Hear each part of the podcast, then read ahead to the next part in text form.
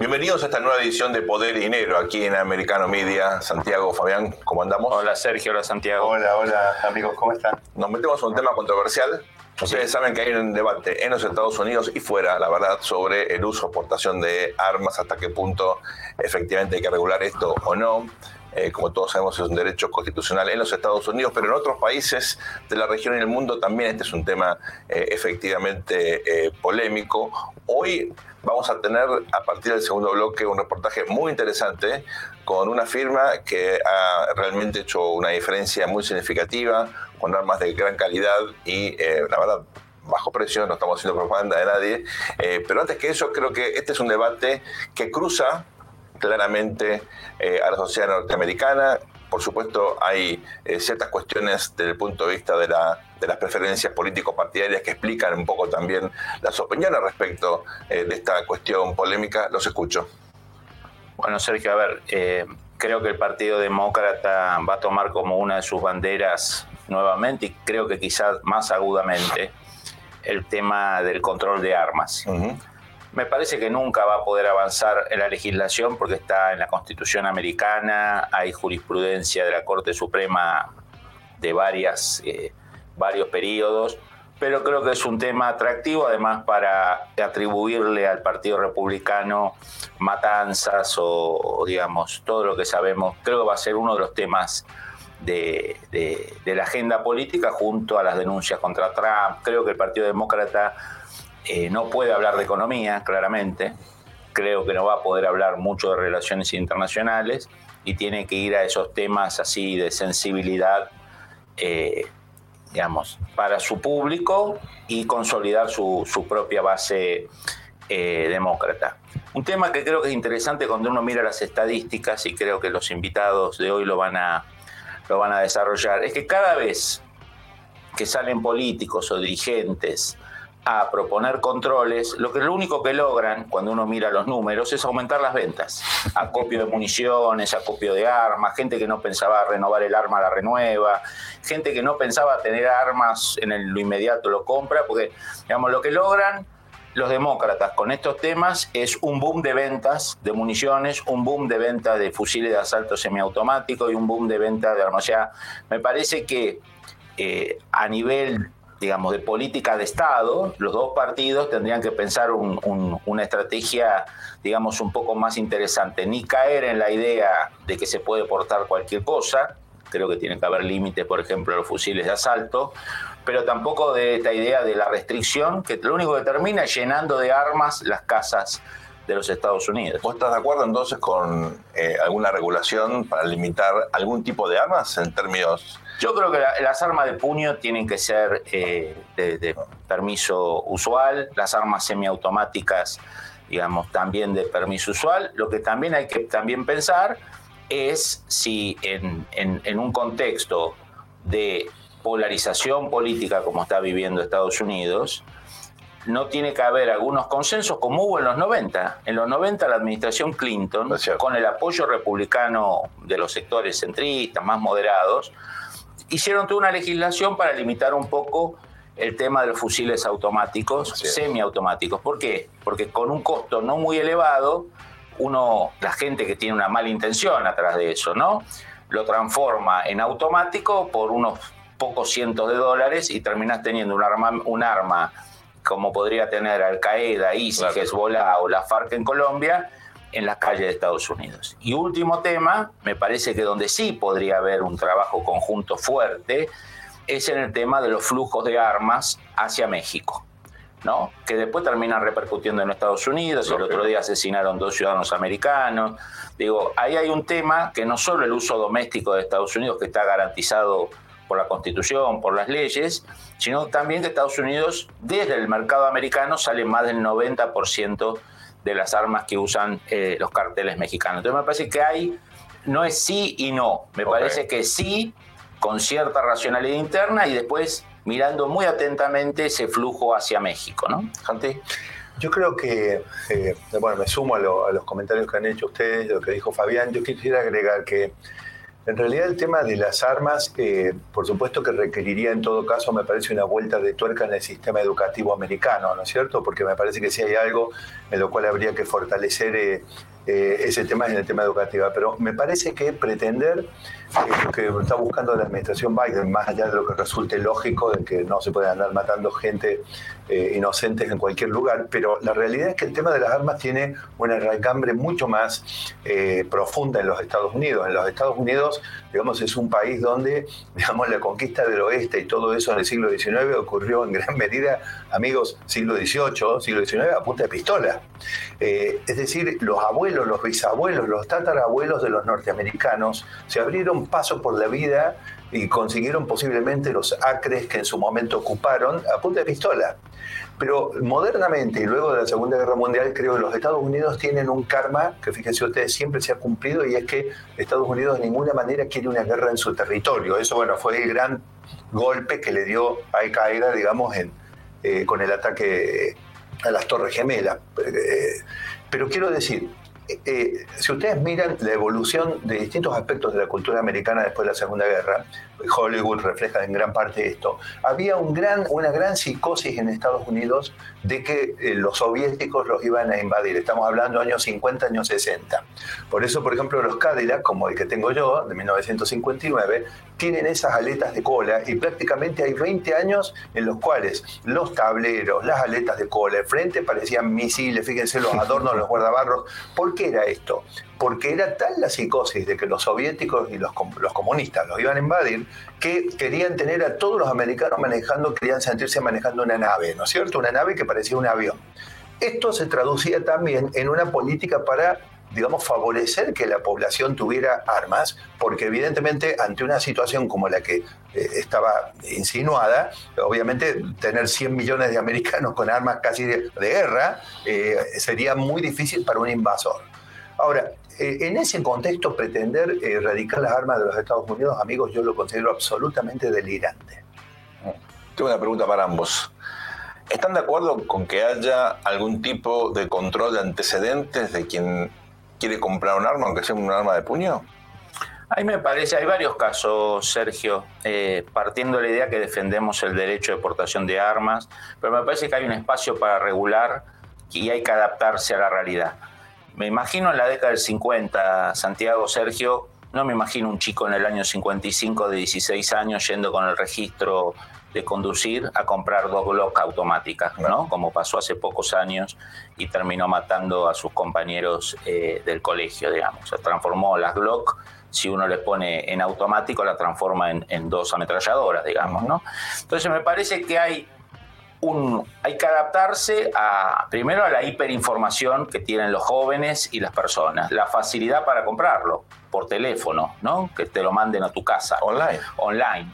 Eh, y creo que se puede combinar el derecho con la adaptación a los nuevos tiempos. Por ejemplo, cierto límite de edad, eh, antecedentes penales, que hoy una armería lo puede obtener online, digamos, puede haber, chequear inmediatamente los antecedentes penales o psiquiátricos. o salud mental, ¿no? Salud mental, digamos, ¿no? Entonces me parece que hay que no caer en el blanco y en el negro. Sí, totalmente, no totalmente. Digo, se pueden poner algunos filtros que asuman que los jóvenes no son los jóvenes de la década de los 50, de los 60, y después, sí, aprovechando toda la tecnología, la conexión, los, datos que se piden los bancos para cuando uno pide un crédito, bueno, que las armerías también tengan un, digamos, tengan un filtro de antecedentes sobre, sobre el potencial comprador.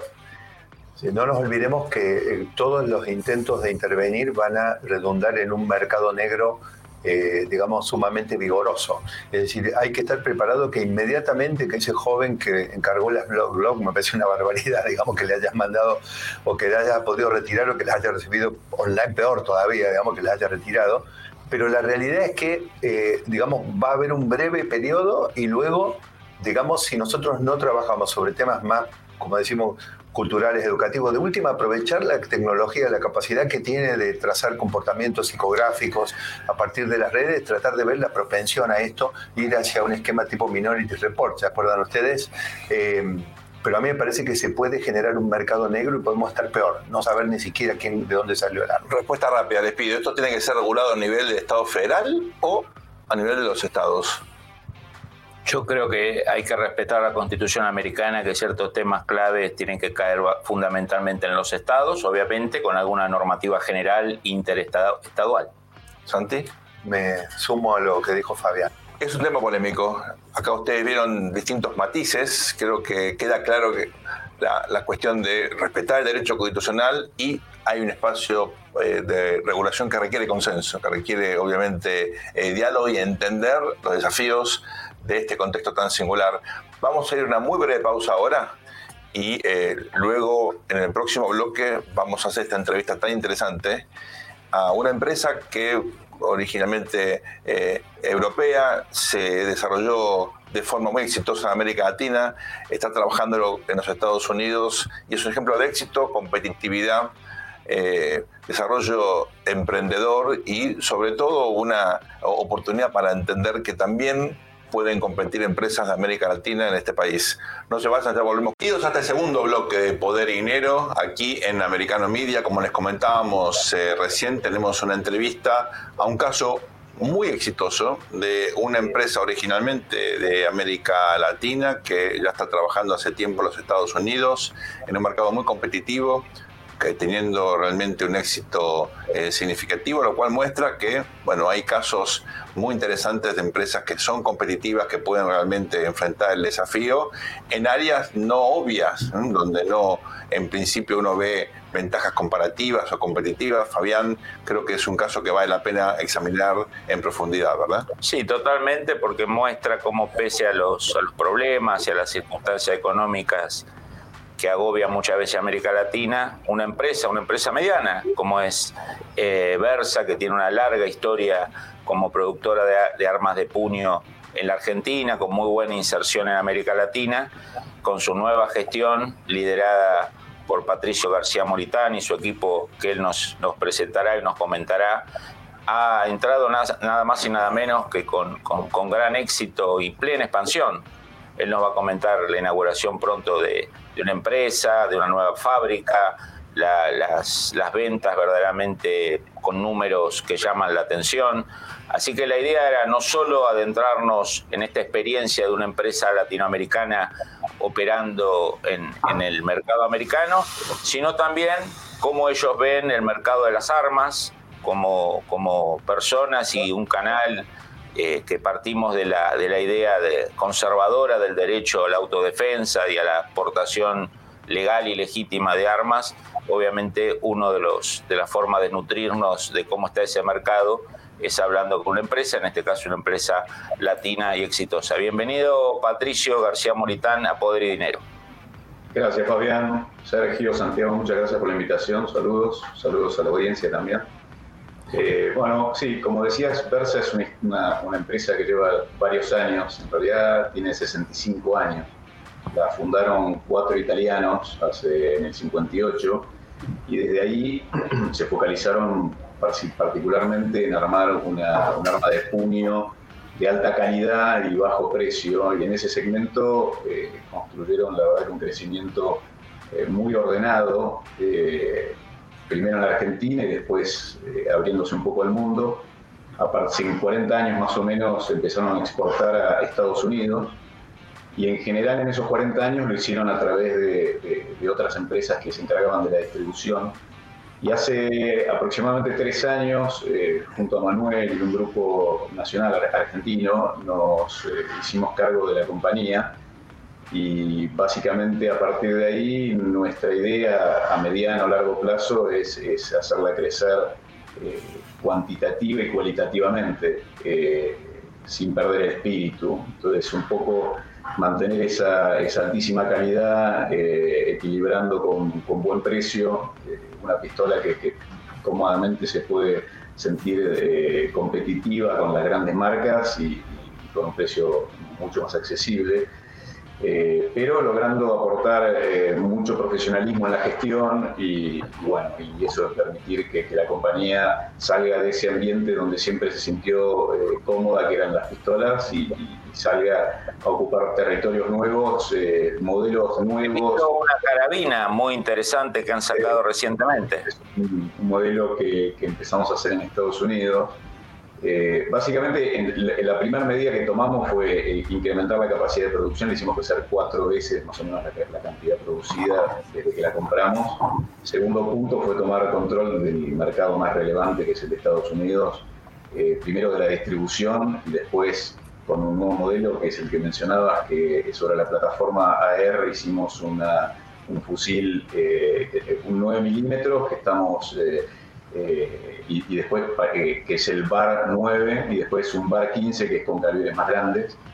Y, después con nuevos productos, que básicamente estamos con dos líneas de escopetas, desarrollando dos líneas de escopetas, nuevas eh, pistolas, y nos metimos también en el, universo de las no letales con una compañía, nos asociamos con una compañía estadounidense que es Virna, y, bueno, estamos creciendo, como, como, como decía, en los distintos eh, territorios, apuntando también hacia territorios que antes Versa exporta hace 40 años eh, a, más de 30 países, eh, pero hay todo un segmento, una parte del planeta que no, no, lo miramos demasiado y bueno, la idea también es empezar a mirar esos, esos terrenos con una buena base en Estados Unidos que nos permita desarrollar modelos nuevos, aprovechar la base industrial que tiene Estados Unidos, que obviamente es más nutrida que Argentina, y, las facilidades que da para, salir al mundo. Entonces, básicamente con esos dos ejes, con Argentina y, con la fuerza gravitacional que tiene Estados Unidos, eh, la idea es,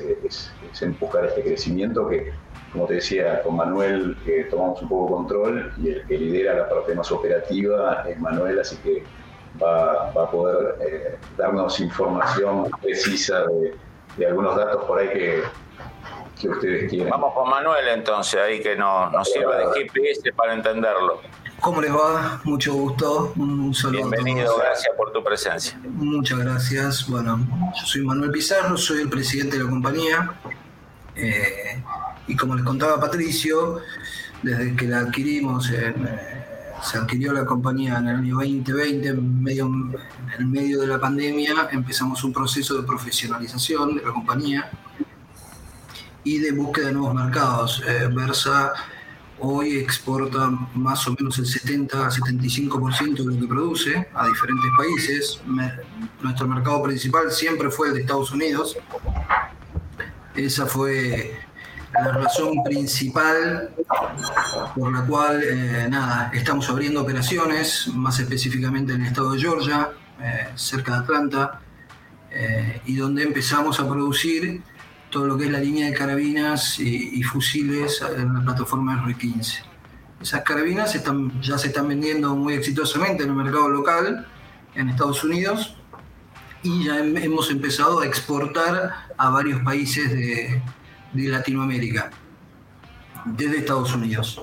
O sea, eh, es una, una plataforma muy clásica en Estados Unidos, eh, y, también controvertida, que es la famosa plataforma que... que Los fusiles de asalto, digamos, semiautomáticos. El, fusil de asalto semiautomático que, que tanto se habla, sí. Eh, nada, y con mucho éxito en lo que es la región y mismo en Argentina la, estamos importando desde Estados Unidos. Manuel, contanos un poquito cuál es, dado que somos un canal de, de la Florida, cuáles eh, los proyectos o cuál es la presencia que, tienen o que piensan tener en este estado que hace de interfaz siempre entre América Latina y los Estados Unidos, ¿no? Sí. No, los proyectos que tenemos es eh, a, futuro seguir con la expansión de, la producción en Estados Unidos y esto por diferentes factores. Eh, uno, porque hoy, como les decía, es nuestro principal mercado, donde más exportamos nuestras pistolas. Y luego por las facilidades que hay para exportar a otros países desde Estados Unidos. Muchas veces desde la Argentina es, complejo eh, el tema de las aprobaciones y, lo que son los papeles. Eh, hay muchos mercados que no podemos acceder porque por, problemática de papeles, tiempos, ¿no? Tiempos de licencia, lo que burocracias. Entonces nosotros eh, hay, hay, varios mercados en el mundo que nos, nos perdimos desde, Estados, desde Argentina y que desde Estados Unidos podríamos acceder fácilmente. Por lo cual nuestro plan de expansión es eh, empezar a producir pistolas en Estados Unidos en el corto plazo. Hoy, hoy como les comentaba, estábamos produciendo solamente los fusibles. Eh, pero bueno, en el corto plazo es empezar a producir pistolas también en Estados Unidos. Manuel, un dato, que quería agregar es que nosotros la producción de, de Argentina la estamos exportando en un 70-80% más o menos a Estados Unidos el remanente básicamente va en su mayor parte a las fuerzas de seguridad Argentina, más o menos cubrimos el 90% de las fuerzas de seguridad en Argentina tienen eh, unas pistolas 9 milímetros, las nuestras de servicio son las TPR-9, eh, y en gran parte de la región también tenemos eh, fuerzas que, tienen nuestras armas. En el caso de Estados Unidos apuntamos principalmente al mercado civil. La idea también de poner, tener el facility ahí en, en Georgia es tener también otro, otra dimensión y una capacidad de, mirar ambos mercados, ¿no? el, institucional, ¿por qué no? Y, seguir atendiendo al mercado civil, que es el que básicamente tuvimos en cuenta históricamente como, como compañía. ¿no? Patricio Manuel, vamos a ir pronto a una muy breve pausa, pero les quiero dejar planteado un interrogante. Ustedes llegan a Estados Unidos más fuerte de manera física, después eh, del fin de la administración Trump en gran medida y están conviviendo con una administración demócrata que tiene una agenda bastante anti-armas, ¿no? con un sector de izquierda en el Congreso que ha tomado este y otros temas como bandera de, visiones más liberal o versiones más de izquierda.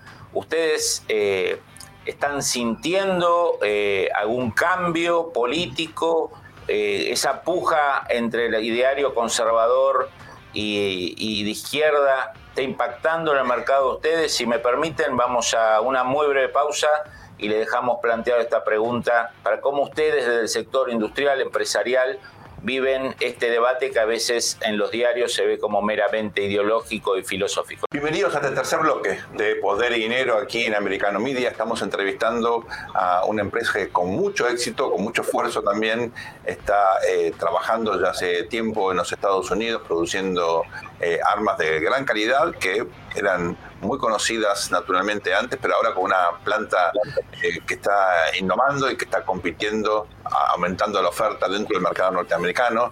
Fabi, dejaste pendiente una pregunta que me parece que es crítica, ¿no? ¿Hasta qué punto este ambiente político, a veces tan intoxicado, tan singular, con un sesgo eh, tan eh, de izquierda de la administración Biden, afecta el clima de negocios en un área tan sensible como esta, verdad? Sí, sí, sí, toma un poquito. Nosotros lo que vemos históricamente pasa en el mercado americano es que cuanto más se habla de prohibir las armas, más se recalienta el mercado. Eh, funciona a la inversa de lo que uno creería, ¿no? Cuando sale Biden con, las intenciones de sacar una ley para prohibir las armas, es cuanto más se recalienta el mercado. La gente sale y compra armas. Eh, funciona al revés de lo que creen. Entonces, para nosotros en la... que sigan hablando. Claro, no, pero eh, lo, que nos ha pasado es que mientras estuvo Trump en el, gobierno, eh, el mercado bajó muchísimo, se enfrió, porque la gente no tiene el miedo que se la saquen. Cuando, cuando empiezan los rumores de que va a haber leyes y que van a sacar las armas o las van a prohibir, ahí salen en manadas y... Se toquean. Claro, se toquean, es, es así. Es muy común que las administraciones de izquierda logren el objetivo exactamente contrario a que se plantean. Eso bueno, muchas veces pasa, la regulación termina generando el, efecto de la regulación. O sea, es que en, el caso de, la pandemia hubo un efecto también eh, en el mercado que hizo incrementar la demanda a niveles, creo, inauditos, ¿no, Manu? Inaudito, sí. Lo, que fue eh, la mezcla del cambio de gobierno con pandemia fue, fue un tema que año 20, 2020. ¿A qué atribuyen esa vinculación entre el rush por la compra de armas y la pandemia? ¿Lo, ¿Lo entendieron de algún punto de vista psicológico, ideológico? ¿Cómo, ¿O la, viene? Gente, la gente quedándose más tiempo en casa? ¿Será eso? fue multicausal eh, la desesperación por, por, las armas en Estados Unidos.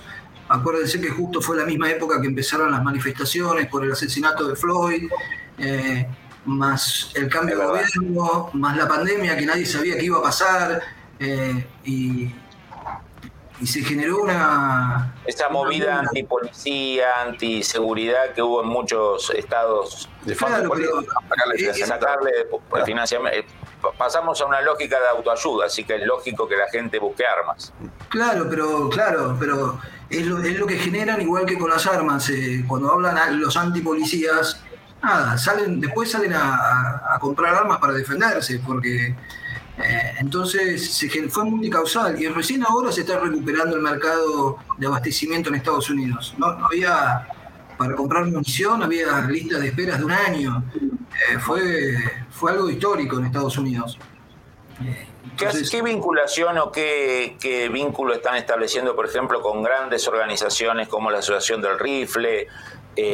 ¿Están metiéndose en ese mundo de política, lobby? Nosotros justamente nosotros somos socios de la Asociación del Rifle hace varios años y participamos, participamos en, eh, en, asambleas y, en la feria. Justamente en dos semanas es en Indianápolis, es la feria de la Asociación del Rifle, de los cuales nosotros somos. Ah, ¿Eh?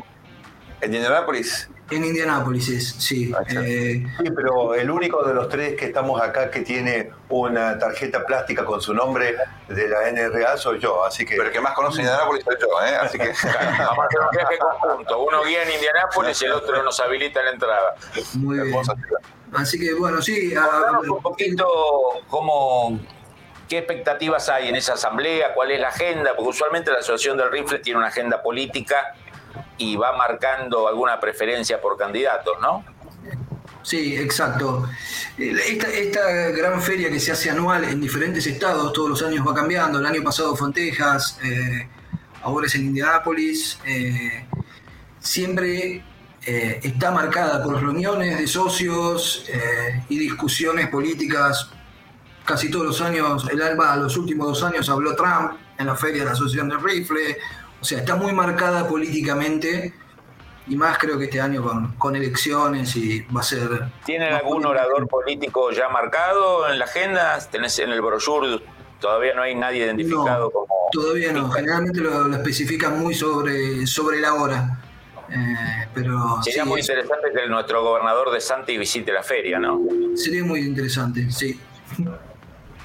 Patricio, contanos un poquito. Quería, agregar, perdón, no, quería agregar con, respecto a, las armas también lo que, lo que ocurrió fue que el año pasado una, una, una, condena, en realidad fue un acuerdo, pero, pero bastante fuerte a Remington por un tema de por, una, matanza que hubo en Sandy Hook, eso también sacudió un poco el, el mercado, como que todo el mundo se quedó eh, medio expectante con qué pasaba, eh, pues tuvieron que pagar una, una indemnización millonaria a las familias eh, y bueno, se recalculó también un poco, pero básicamente lo que tuvo el argumento de, los demandantes estaba más alineado al exceso de publicidad con el uso de niños que, en, la venta de las armas en sí mismas.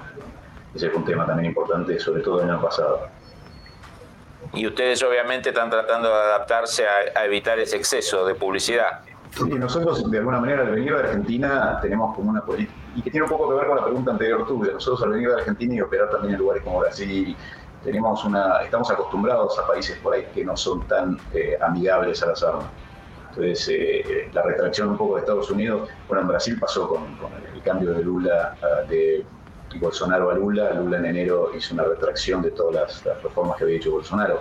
Eh, Sí, hay esa puja permanentemente entre, entre apertura y cierre, eh, el mercado donde estamos más acostumbrados. Es, lo, que se ve en Estados Unidos. ustedes están acostumbrados a un mercado donde no hay publicidad en radio y televisión y en medios masivos de armas, lógicamente. China, Brasil. Sí. Patricio, contanos un poquito, entonces, eh, ¿Hay una diferencia en, a, nivel estadual? ¿Ustedes detectan que hay ciertos estados con más o menos potencial? ¿Por qué Atlanta? Nosotros cuando, cuando empezamos a analizar, a ver, cuando tomamos control de la compañía, Versa ya hacía 40 años que exportaba a Estados Unidos, pero no lo hacía de forma directa, lo hacía a través de, otras compañías. Y lo primero que empezamos a hacer con Manuel y, otros socios que tenemos es empezar a analizar eh, básicamente cuál era el mejor lugar para ir. Y, construimos una matriz principalmente que contenía diversos tópicos, eh, el impacto tributario, el estado amigable de las armas, el hub logístico.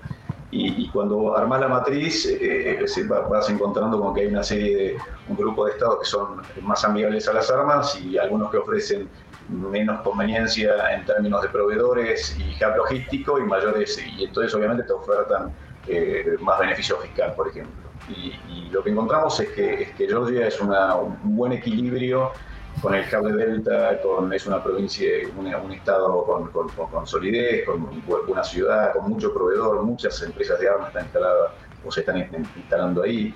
Eh, básicamente fue un proceso que claramente tomó, tomó un tiempo de análisis eh, y después empezamos con la distribución, tomamos control de la distribución y, bueno, como decía Manuel, hace un año más o menos eh, instalamos la facility ahí para empezar el proyecto de crecimiento con nuevos productos. El primero fue el, su fusil, el fusil AR. Eh, el, tema de, eh, ¿hay algún tipo de apoyo, algún, algún tipo de Estado que tiene incentivos a que se radiquen empresas fabricantes de armas? ¿O, básicamente es meramente una, decisión de ustedes o hay algún incentivo estatal? No, claramente Georgia es, eh, da incentivos a, lo que son las empresas de armas, está muy enfocada. las principales empresas, te diría, están en Georgia.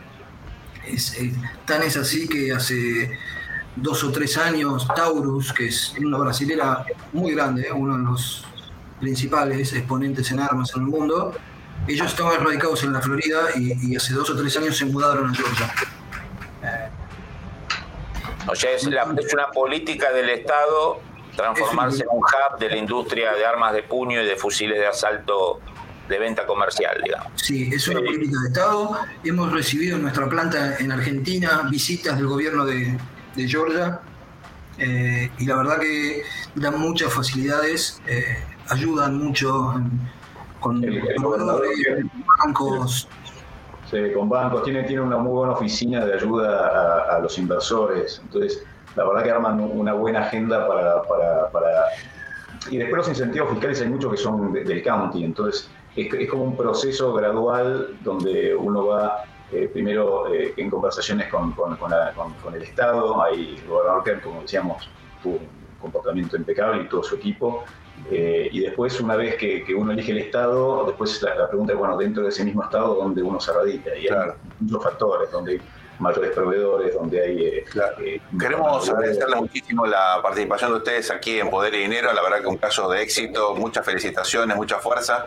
a seguir haciendo la diferencia y representando justamente esta creatividad y este espíritu empresario. Lo llamamos después de la feria de Indianápolis. Por supuesto. La próxima, más con tiempo, este, participamos de esa fiesta, de esa feria, nos encantaría. Gracias por estar con nosotros y muchas felicitaciones. Muchísimas gracias. Saludos, Patricio. No se vayan. Ya volvemos con más poder y dinero luego de esta muy breve pausa. Bienvenidos a este cuarto y último bloque de poder y dinero aquí en Americano Media. Para, antes que empecemos con el tema de la fantástica entrevista que hemos tenido y el asunto de las armas, los quiero felicitar y saludar. Felicitaciones, no sé felicidades, felicidades amigos. Es raro, ¿no? Que se es no es mío. Eh, se, ha cumplido un año, estamos transitando un año, amigos, un año. Un año desde que la Fed empezó el aumento de tasas. Díganme si no valía la pena que sorprendiéramos a la audiencia con esto. Escúchame, amigos. Una hace, que cantarla. Hace exactamente un año la tasa de referencia de la Fed era cero. Qué épocas, qué felicidad. Qué época. Y hoy en día tenemos 4,75,5 es el rango de la tasa activa pasiva. Y vamos para arriba. ¿No, ¿no les parece eh, un, buen, eh, un buen recuerdo que no podíamos dejar pasar? en este año ya camina sola la tasa. Camina sola, ya, claro, ya está dando sus primeros pasitos. Eh, y bueno, también se está llevando puestos sus primeros eh, banquitos. Sus banquitos, bueno. bueno, no, no, quise dejar pasar una efeméride tan importante, pero Igual tampoco... lo vamos a ver en las hipotecas. En, sí, sí, ya lo vamos a ver. Lo, vamos, reflejado. Lo vamos a ver, lamentablemente, nuestra audiencia digamos, nosotros lo tomamos de esta manera divertida, porque de, alguna manera hay que tomarlo, pero, pero realmente no creo que lo reciban con tanta felicidad cuando ven sus cuentas de, de las tarjetas de crédito, cuando ven, digamos, en los leads, cuando ven o van a averiguar sobre una hipoteca para una propiedad. Pero bueno, si les parece, digamos, no podíamos ignorar esta efeméride tan importante. ¿Y con perspectiva de seguir creciendo, Santiago? Mira, yo creo eh, hay que ver lo que, eh, el, veamos, en ¿qué es lo último que tenemos? En Alemania, porque digamos lo sistémico que siempre hablamos, ¿no? En Alemania han vuelto las presiones inflacionarias a causa del principalmente el tema energía. El Banco Central de Inglaterra acaba de subir otro 0,25. Eh, ellos están, me parece, en 4,25, si no mal recuerdo. Eh, están un poco abajo, pero estamos hablando también de una Europa que hacía 20 años que tenía tasa cero y eh, digamos hay como una evaluación o percepción de fin de ciclo en términos de que a los sumos podrán subir un poquitito más, pero luego quieren esperar a ver cómo se acomoda todo. Recordamos que en el caso de Inglaterra es la economía que peor le está yendo de todo prácticamente el mundo desarrollado. Así es. Eh, yo, yo creo que acá em, en los Estados Unidos, bueno, ellos subieron 25, subió 25 la FED, estaba bajo fuego, de un lado los de bolsa, los hipotecarios, que los desarrollistas que decían paren con los aumentos para que me pueda recuperar, pero del otro lado eh, verdaderamente hubiera sido hasta un 50, hubiera sido posible, digamos. Han tomado 25, me parece que en algún momento van a coronar esto. En la última reunión de la FED, amigos, también hubo un cambio de las proyecciones de política monetaria y económica. Ellos están viendo una tasa coronando, digamos, un poquito más alta que 5 a fin de año. En, las estimaciones, de manera que podría haber un poco más de aumento de tasa, pero lo más serio de todo es que van a mantener la tasa alta, me parece, y esperar un poco a ver cómo esto castiga a la economía, porque verdaderamente sabemos que el efecto, digamos, de metástasis en el sistema financiero y comercial de los Estados Unidos está en curso. No es que todo lo que va a ocurrir es lo que ya hemos visto. Recordémosle a la audiencia, Santi, que 25, 50 quiere decir o un cuarto de punto o medio punto. Cuando la tasa llega a 5, esos son... Eh, dicho en idioma financiero, 500 puntos, ¿no? Porque cada punto son 100. Eh, dicho esto, eh, yendo a la raíz de tu comentario, al, eje, eh, la gran pregunta aquí es la siguiente. Si no sube la tasa, ¿se resuelve la cuestión de la inflación? No, si no, a ver, si no sube la... A ver, el vos acá lo que tenemos es lo siguiente. Eh, la inflación sigue su curso. Sabemos que el recorrido desde el 9%, ¿cuántos teníamos, Fabián? En 9. creo que era 9, 9.1 o algo así. Bueno, 9.1, la recorrida de 9.1 a 6, 5 y medio digamos, lleva un tiempo y un esfuerzo. Ahora, la recorrida desde 5.5, 5.6 a 2, digamos que es la tasa objetivo, va a ser mucho más traumática o más complicada, más lenta, y, esa sí va a estar asociada levemente negativa o neutra, por lo tanto, digamos, eh, a ver, no hay que descartar que la FED haga muy poco aumento adicional o no haga aumento y haga como el Banco de Inglaterra que está sintiendo que tienen que coronar la tasa más o menos parecido y esperar. Pero esa espera significa un poco más de demora, Sergio, en la lucha contra la inflación. No es que mm. significa que no va a seguir bajando, significa que va a seguir un poco más alta durante un poco más de tiempo. Me parece importante enfatizar esto. Subir la tasa tiene consecuencias negativas, no subirla también tiene consecuencias negativas como sigue la inflación. Muchas veces en la política pública uno enfrenta estas circunstancias donde cualquier decisión es mala y tiene costos para, obviamente, los contribuyentes, para los ciudadanos y para los votantes. Por eso aquí hay que preguntarse qué va a preferir la administración Biden. ¿Mm? ¿Que suba la inflación o que suba la tasa de interés. Es muy difícil. Acá estamos dando a entender que la Reserva Federal está en coordinación con el... No, yo, de ninguna manera. No, no, perdón, perdón. Eh, eh, eh, yo no casi que no tengo duda que sí, que ellos en todo caso se dejan influir por los intereses de la administración demócrata. Si no, explíquenme amigos, ¿cómo puede ser que primero no veo venir la inflación, Powell, después, y Powell y la Fed, Después dijo que era un fenómeno pasajero. Después se pintó de burka y dijo, bueno, acá, les repito, estamos, acabamos de celebrar cinco puntitos en un año. Es una barbaridad de aumento de tasa. Ahora, la velocidad de incremento, lo que estás marcando vos, Santiago, que fue muy precipitada, ¿verdad? Sí, pero además cinco puntos no es una broma, es bastante, es una tasa, digamos, históricamente para los Estados Unidos ha habido tasas más altas, mm. pero, claro, pero sí, pero no, pero cinco puntos, piensen, venimos de más de una década y media de prácticamente dinero regalado. Y hay un detalle que nos falta incluir, y es, como vos dijiste, Sergio, cómo ah, se ha popularizado muchas veces la frase de la frazada o la manta corta, ¿no? que si me tapo bien el pecho me tapo los pies, pero en este caso además es angosta, porque, eh, porque fíjense que eh, para intervenir, salvar bancos, han inyectado una liquidez equivalente a dos tercios de la que habían retirado desde que esto que acabamos de celebrar comenzó. Entonces, fíjense ustedes, de un lado quiero combatir la inflación, pero del otro lado he hecho dinero al mercado que en realidad me está generando presiones inflacionarias sin duda. No mañana, sino que ustedes saben que esto siempre tiene efecto de espoleta de retardo, digamos, o sea, demora tres meses, cinco meses, seis meses. Por eso yo creo que el escenario es sumamente complejo y ya lo dijimos anteriormente en otra entrega de poder de dinero. Ustedes dos, Sergio y Fabián, son los que tienen que dar la respuesta. ¿Cómo, desde el punto de vista político, la administración Biden puede encaminarse al último tramo de su gestión y al desafío de una elección el año que viene? no vamos a votar ese tema hoy, pero claramente eh, Fabián siempre sugiere que esta es una administración que necesita que haya muchos temas, muchos escándalos, muchos debates que eviten la cuestión económica. Fabián, ¿el control de armas incluido? Control de armas, creo que también si se le pone esposas o no a Trump cuando lo vayan a buscar. Ahí está, ahí está. Entonces se dan cuenta, amigos, lo que realmente estamos viendo, nosotros hemos dedicado hoy a poner a fondo un análisis extraordinario, muy interesante sobre el tema de armas.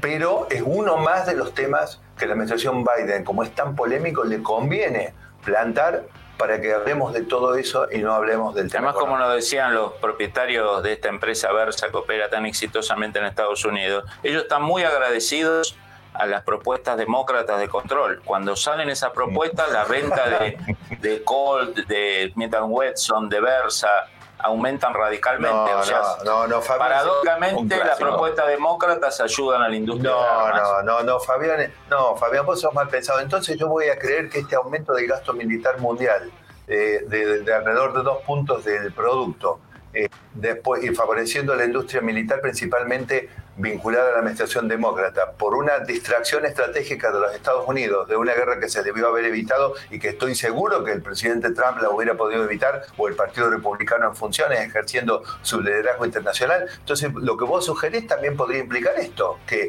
les conviene a algunos de los que están alrededor de la administración demócrata que haya más gasto en armas, en, de todo tipo, tanto a nivel doméstico de puño como la industria bélica. No, no, yo creo que Fabián es, es.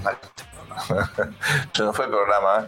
Creo que hoy tuvimos un caso muy interesante de éxito en términos de competitividad, de liderazgo, eh, de espíritu emprendedor. Todo es posible, fíjense ustedes, entrar en un mercado tan difícil eh, como el de armas, hacerlo exitosamente. Creo que el ejemplo de Versa fue muy interesante. Y bueno, feliz cumpleaños, estás ahí. Feliz cumpleaños, que sigas creciendo. Gracias por acompañarnos. Esto ha sido todo por hoy. Sigan aquí en Americano Media. Esto ha sido Poder y Dinero.